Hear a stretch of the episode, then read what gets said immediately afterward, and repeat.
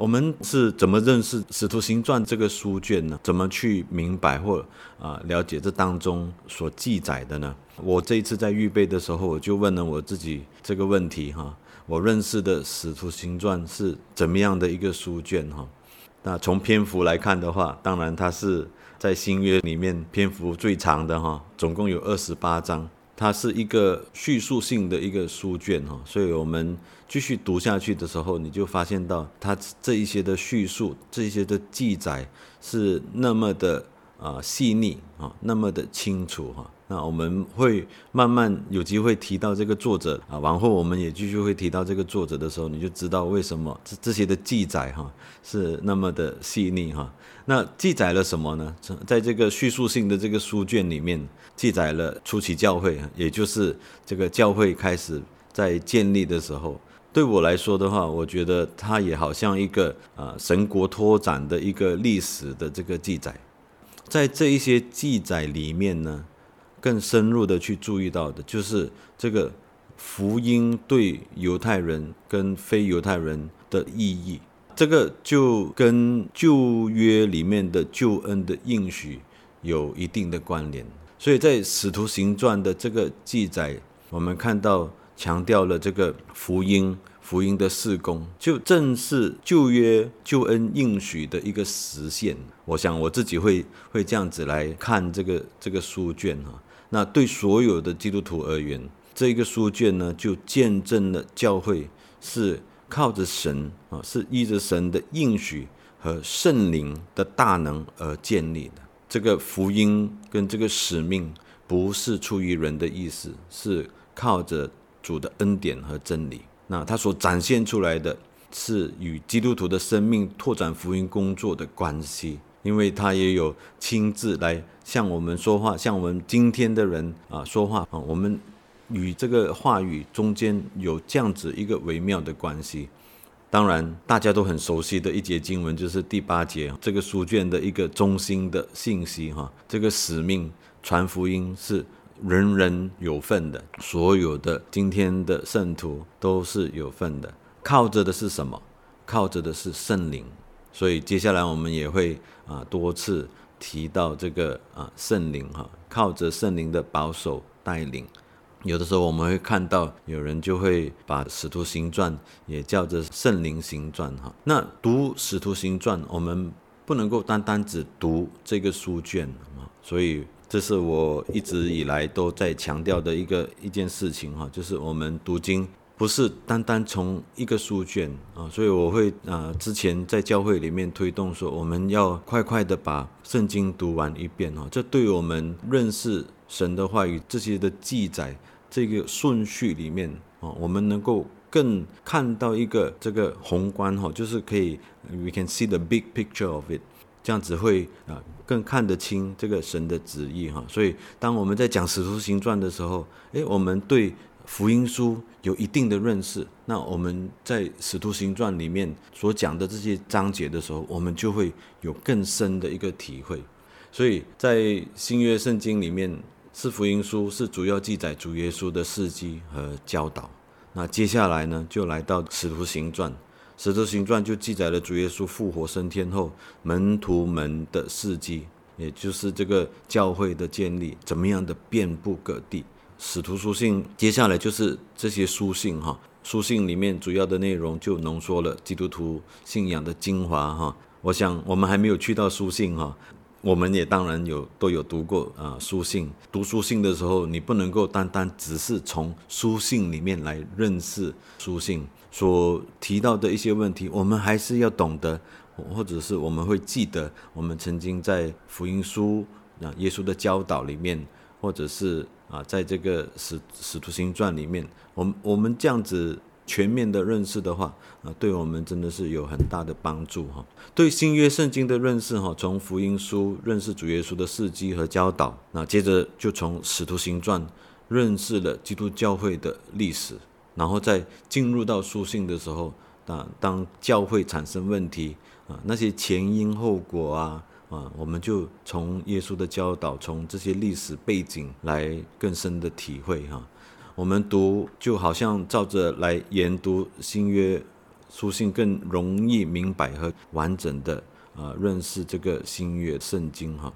刚才我有稍微提到这位作者哈，我相信啊每个人都啊知道啊这个作者是谁哈。如果你的圣经里面有一些的这个注解的话啊，你就会知道说这位啊医生路加哈是这个书卷的这个作者哈。这个书卷的特色呢？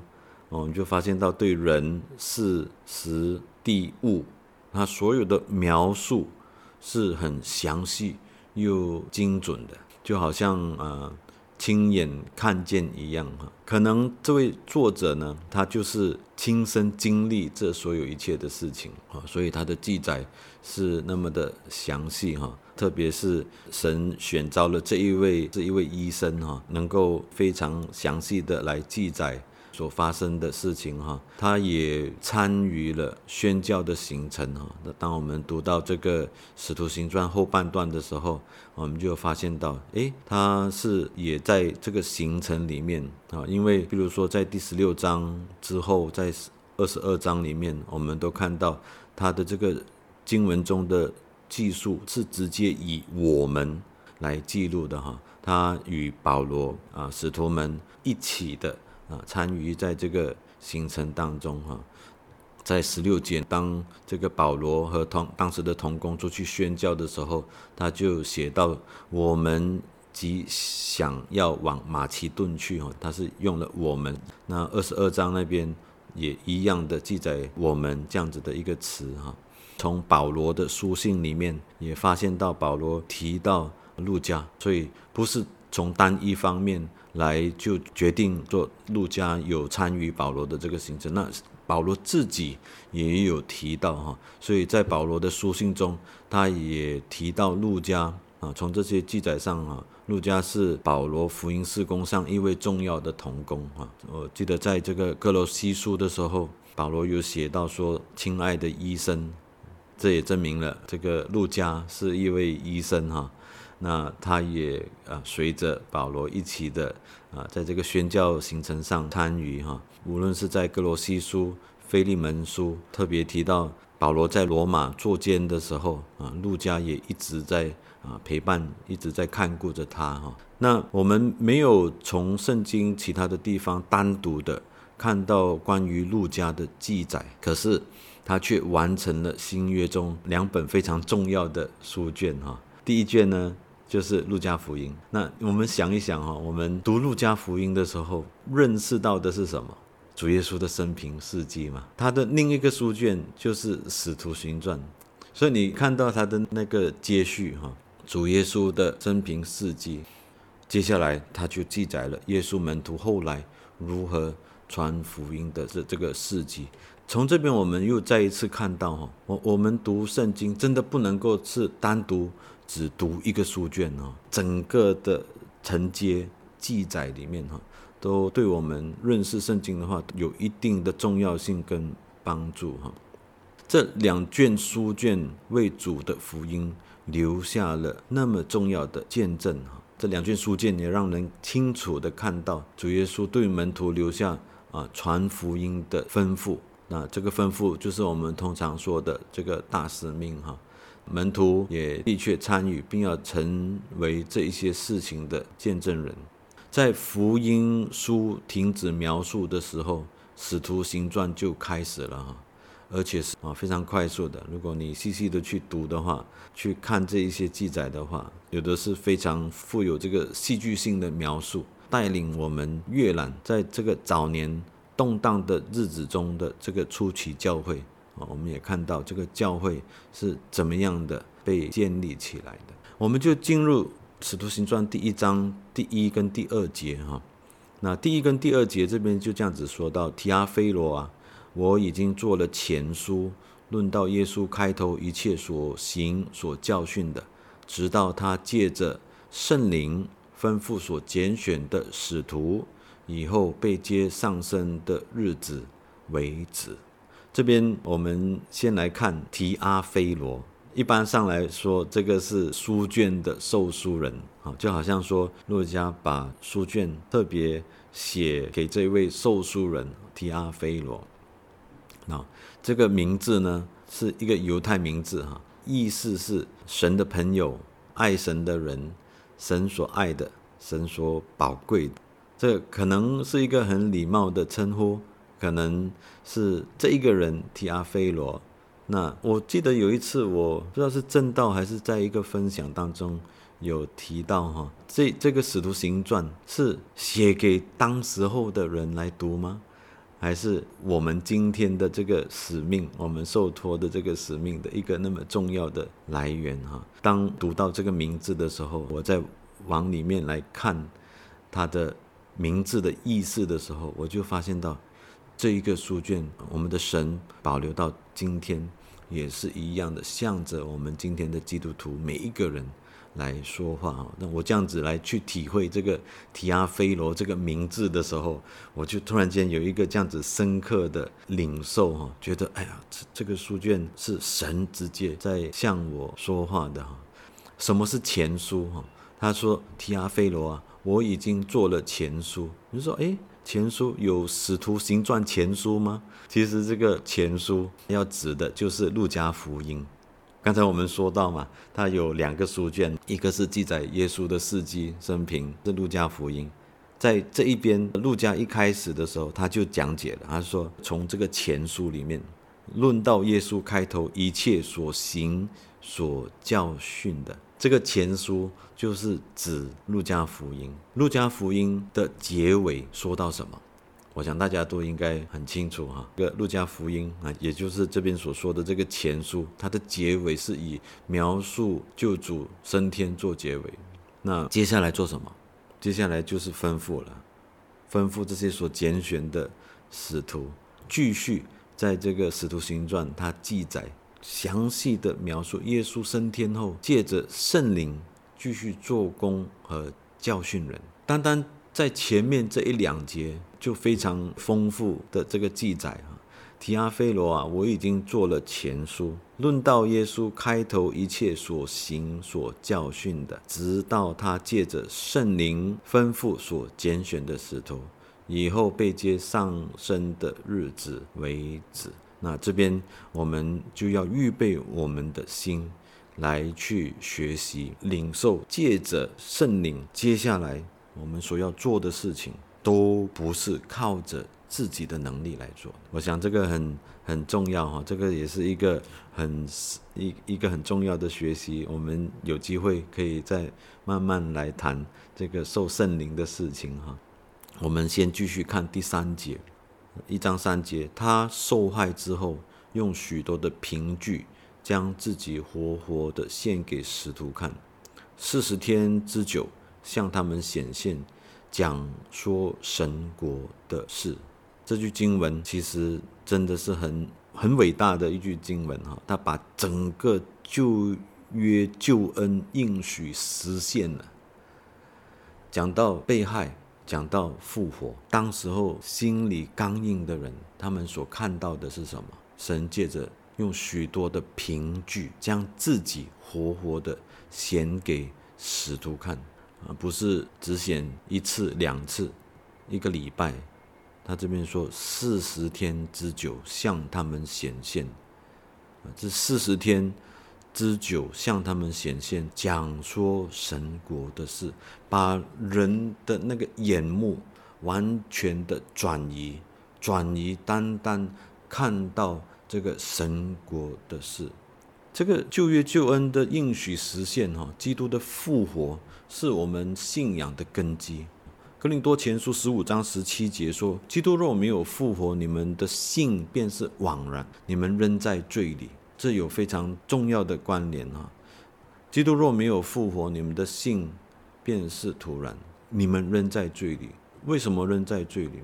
没有得到这个宝血的的这个洗净，所以我们看到基督的复活是教会的。根基，这个属灵的征战里面，很多的这些魔鬼撒旦的这个攻击，攻击神的教会，攻击圣，因为当那么重要的这个教会初期的这个要建立的时候，却有非常多的攻击，而在整个的历史当中，甚至直到今天。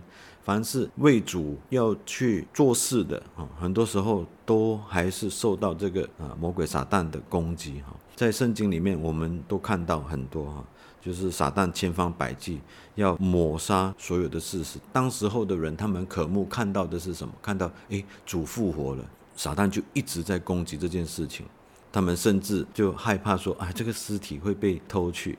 可是主耶稣的复活的事实证据是那么清楚的，清楚到有的门徒起初都不敢相信，有一些门徒直接面对面看着这位复活的主。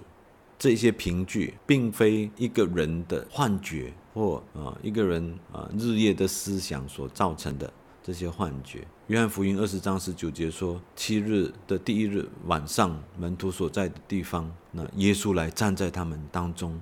来问候他们，愿你们平安。二十六节，门徒又在屋里，多马也和他们同在，门都关了。耶稣又来站在当中说：“愿你们平安。”四十天之久的记载，我们可以在许多处的圣经里面看到，主耶稣从死里复活以后，向门徒显现，他们讲说神国的事情。我相信，如果你们细细的去翻圣经去查看的话，你们就可以找到。主耶稣从死里复活的，他的显现，他显现给看到的人，他们在做什么？他们在谈论什么？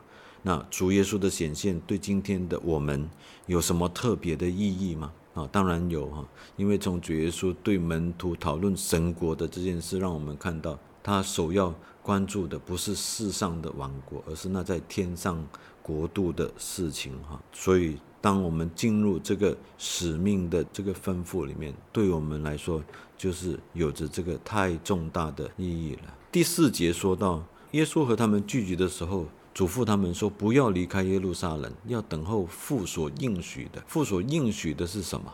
他又接着说：“就是你们听见我所说过的。”那这就跟我们前面第二节有一定的关联。那这边就讲到。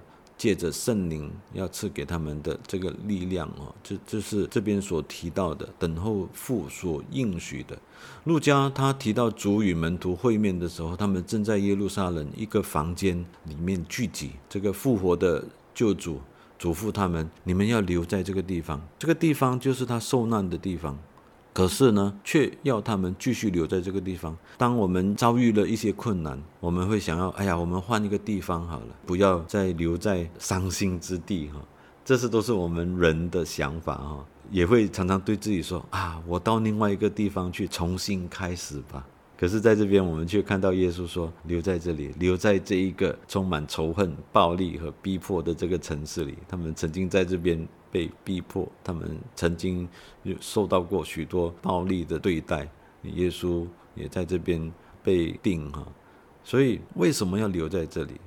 这是父所应许的，将要在耶路撒冷应验啊。圣灵的来临就在救主被钉十架的这个城市发生。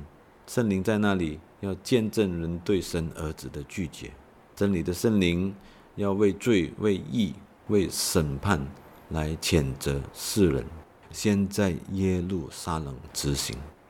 门徒在这个地方，他们曾经放弃逃亡，保自己的生命，那可是他们却要继续在这个地方接受圣灵。他们在自己显得软弱的地方，却要变得刚强无惧。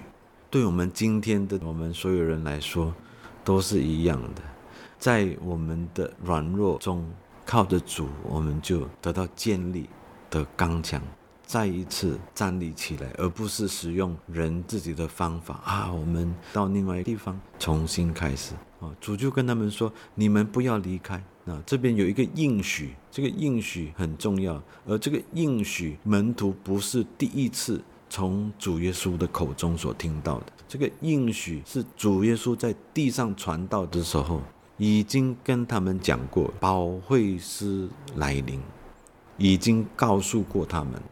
在路加福音里面有记载，在约翰福音里面都有好几处的地方记载。从第四节，他提到这个父应许，你们听我说过的。第五节，他一转，他就说。约翰是用水施洗，但不多几日，你们要受圣灵的洗。我们可以这样子来去理解他哈，复活的主耶稣重生应许啊，他们中间有一些人曾经接受过约翰用水的施洗，表明他们是悔改的一群。不久，他们要受圣灵的洗，使他们也归入教会，归入基督的身体，并给予他们侍奉的能力。耶稣在这边应许不多几日，他们就要受圣灵。门徒怎么样回应呢？啊，第六节，门徒的回应还是：你复兴以色列国就在这时候吗？讲了那么多哈，那人还是想到地上的事情，所问的问题就把他们心中所想的显示出来啊。他们聚集的时候问耶稣说：“主啊，你复兴以色列国就在这时候吗？”看到的是主耶稣的复活，那么那么奇妙大能的这些这个神迹，可是想到的还是地上的事。那主耶稣向他们说的是神国的事，在第三节主一开始就很清楚的说，谈论的是神国的事。在圣灵降临之前，他们中间许多人对神国的认识还是属地的，就像一般的这个犹太人那样，一直想着就是怎么样建立以色列国。接下来第七节，主耶稣就直接对他们说，没有去回答那他们所问的问题，他只是说，父凭着自己的权柄所定的时候日期，不是你们可知道的。第八节，但圣灵降临在你们身上，你们就必得着能力，并要在耶路撒冷、犹太全地和撒玛利亚直到地极，做我的见证。路加在使徒行传第七、第八节记述了主耶稣在升天前赐下的。大使命这项吩咐，它是完全与在路加福音二十四章的那一段是前后呼应的，记下了主所吩咐的大使命，好像一个重复的，可是却因为它的重要性，在这边前后呼应的，所以又再一次回到我们读圣经，我们不能够只是读一个书卷，因为这当中有许多前后呼应的，非常美的。前后毫无矛盾哦，这整个的福音的脉络信息都那么清楚的记载。刚才我们提到第七节，主耶稣没有回答，他只是说复凭着自己的权柄所定的呃时候日期。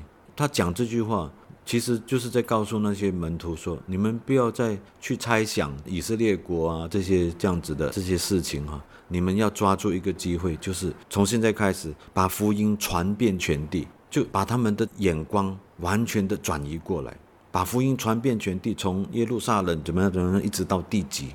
主耶稣制止了他们对未来国度这个好奇心，就转移他们的注意力去看一个更重要的事情：你们要做见证，你们要在耶路撒冷、要犹太全地、撒玛利亚，直到地极。这就是今天的这个中心主题，是主耶稣颁布的使命。首先，他们要得着圣灵的能力啊，这是绝对不可缺的哈。一个人可能很有才干，受过严谨的训练，经验丰富，但没有圣灵的能力，工作不会有果效。一个没有学识的人，但是他得到圣灵赐予的能力，会让人看到他为神而大大火热。胆怯的这些门徒需要有做见证的能力。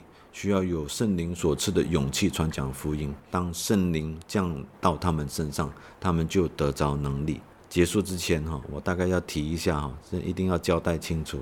这个圣灵能力哈，不是那种一次下来那个人。就变成一一个超人这样子的能力哈，在路加福音这边提到一句很重要的交代哈，就是说在二十四章四十五节那边他说，于是耶稣开他们的心窍，使他们能明白圣经，这是圣灵赐下给我们的一个能力。我们明白圣经，明白神的话语，照着经上所写的去行。我们看到基督怎么样为我们受害，第三日从死里复活。人要奉他的名来传悔改赦罪的道。所以那个能力不是我们哇变成什么按手啊、医病啊、赶鬼。当然这也是神所赐予的能力。但是今天。我们所认识到的这个圣灵的内住，圣灵赐给我们的能力，让我们能够放胆的去传讲神的道，完全是圣灵帮助我们来明白圣经，来以这个为我们的能力来去传说主的道。路加福音二十四章四十九节这边就讲到，这个人要奉他的名传悔改赦罪的道，从耶路撒冷直到万邦。你们就是这些事的见证。